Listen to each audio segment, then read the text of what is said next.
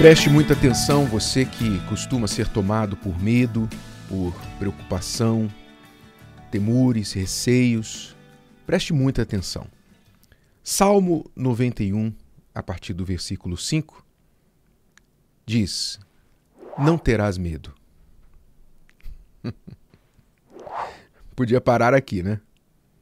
Já podia encerrar aqui. Mas ele diz: Não terás medo do terror de noite, nem da seta que voa de dia, nem da peste que anda na escuridão, nem da mortandade que assola ao meio-dia. Mil cairão ao teu lado e dez mil à tua direita, mas não chegará a ti. Essa linguagem, naturalmente, é uma linguagem que remete a um cenário de guerra, de perseguição, de confronto com o inimigo. E por isso, como você pode imaginar, se hoje em dia nas, nas cidades onde as pessoas moram em casas, apartamentos, casas muradas, portas com fechaduras e muitas vezes com segurança, guarita de segurança lá embaixo, no prédio e tudo mais, as pessoas muitas vezes são assaltadas dentro de suas casas.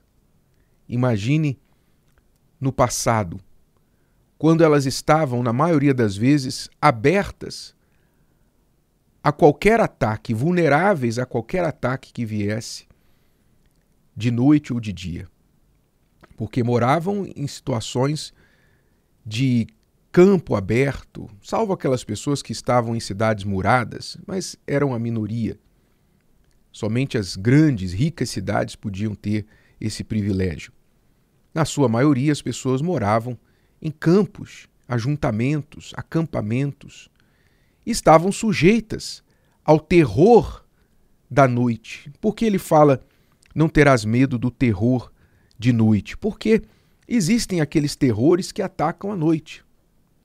Ladrões, principalmente, preferem a noite sempre que possível, porque é mais difícil de serem vistos e as pessoas estão dormindo.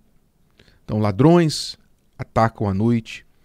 Muitos que dormem em suas camas, na segurança de seus quartos, de suas casas, são atacados à noite por pesadelos, por insônia, terrores noturnos. Você sabia que a maioria dos suicídios ocorrem à noite? A pessoa não aguenta aquele terror que vem à noite contra ela, dizendo para ela, bombardeando na sua cabeça: a sua vida não presta, porque é na noite que a pessoa que está mal se sente pior, porque vem o silêncio e ela não consegue ouvir aquelas vozes que ficam atacando a sua mente. E hoje as pessoas estão se matando sem inimigo, não é um inimigo físico. Elas mesmas estão fazendo mal a, a si mesmas. Porque o inimigo está dentro das suas cabeças, falando para elas todo tipo de palavras destruidoras, que são piores do que estas setas que voam de dia, né? que fala a seta que voa de dia se por um lado havia o terror noturno, o ataque de noite, os ataques noturnos, havia também os ataques durante o dia, porque quem iria atacar um exército com flechas normalmente se atacava durante o dia, porque o flecheiro precisava ter uma visão do inimigo. As flechas à noite normalmente eram flechas inflama inflamadas, não é? Com fogo para incendiar uma cidade, mas durante o dia se atacava com a flecha para realmente matar. Então a flecha que voa de dia significam os inimigos que têm os olhos em você, que têm alvo em você, que por alguma razão te odeiam e querem te fazer tropeçar. E você muitas vezes sente essas flechas nos olhares, às vezes as pessoas olham para você e você percebe. Se pudessem sair flechas dos olhos delas, você estaria em perigo, não é? mas não se estiver no, no, no esconderijo do Altíssimo. Porque essas setas hoje que voam dos olhos das pessoas, essas setas que voam da boca das pessoas, são flechas afiadas, palavras mentirosas, palavras de ataque.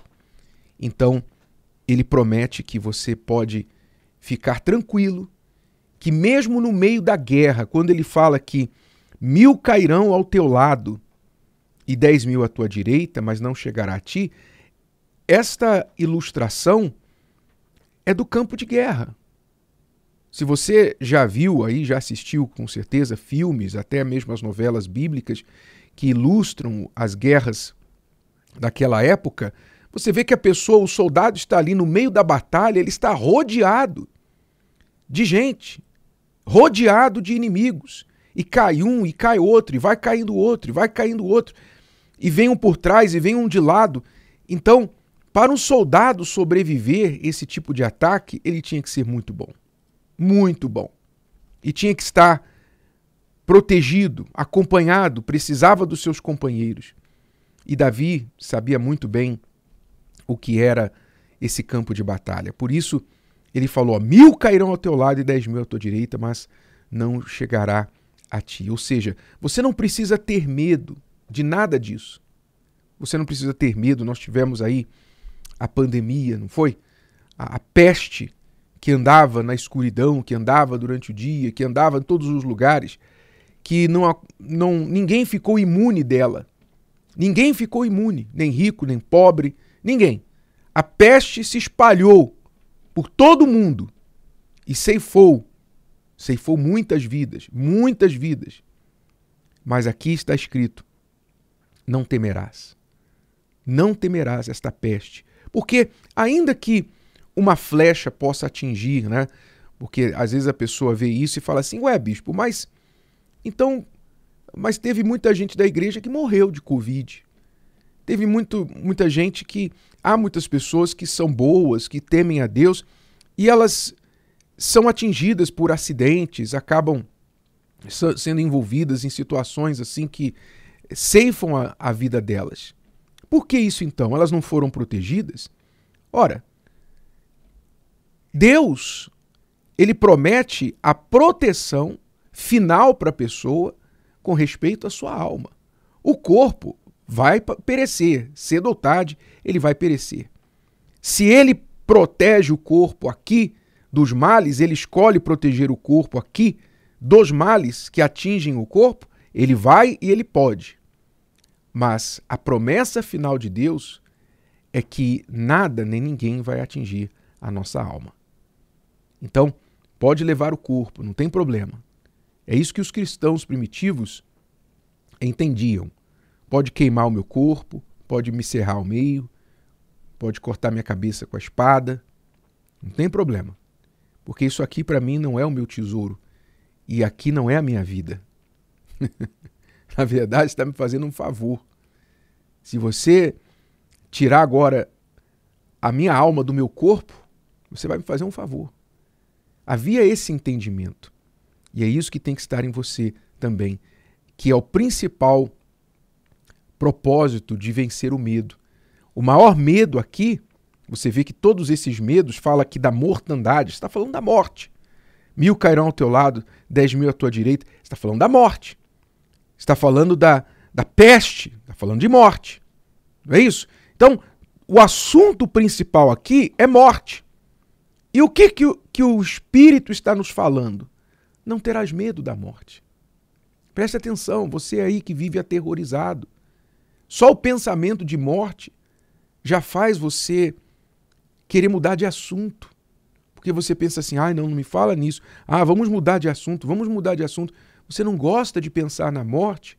Por quê? Porque você tem medo. E por que você tem medo? Porque você não está no, no esconderijo do Altíssimo. A verdade é uma só. Preste atenção. Se você não habita no esconderijo do Altíssimo, aqui em vida, você sabe que você não vai habitar com ele por toda a eternidade, depois da morte. Então, você precisa resolver esta questão do seu medo da morte. Como é que eu resolvo isso, bispo? habite no esconderijo do Altíssimo. Como é que eu habito no esconderijo do Altíssimo? Fazendo a vontade dele, abrindo mão da sua vontade, não vivendo pelo seu querer, pelas suas regras. Aquela ideia, ah, eu faço as minhas regras, eu faço minha, as minhas próprias regras e tal. Né?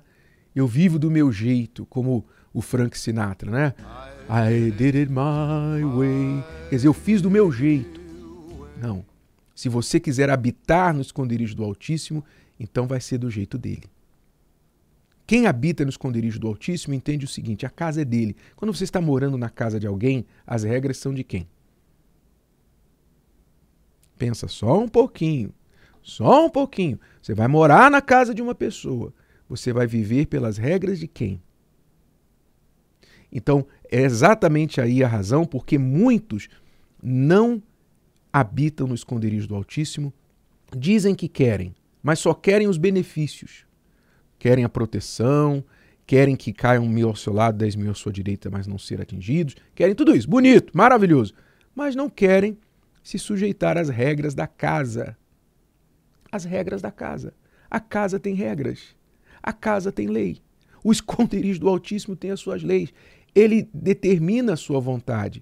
Se você se sujeitar à vontade dele, então você vai habitar com ele. Toda essa proteção vai estar com você, incluindo a proteção da morte. Como disse o Senhor Jesus: aquele que crer em mim não morrerá, mas passará da morte para a vida. E aí, o que, que você vai fazer? Você vai ficar do lado de fora, com medo, todos os medos que te rodeiam, ou você vai vir para o lado de dentro, onde você não terá medo de nada.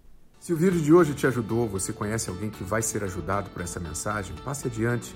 E se você ainda não inscreveu aqui no canal, inscreva-se agora. Até a próxima.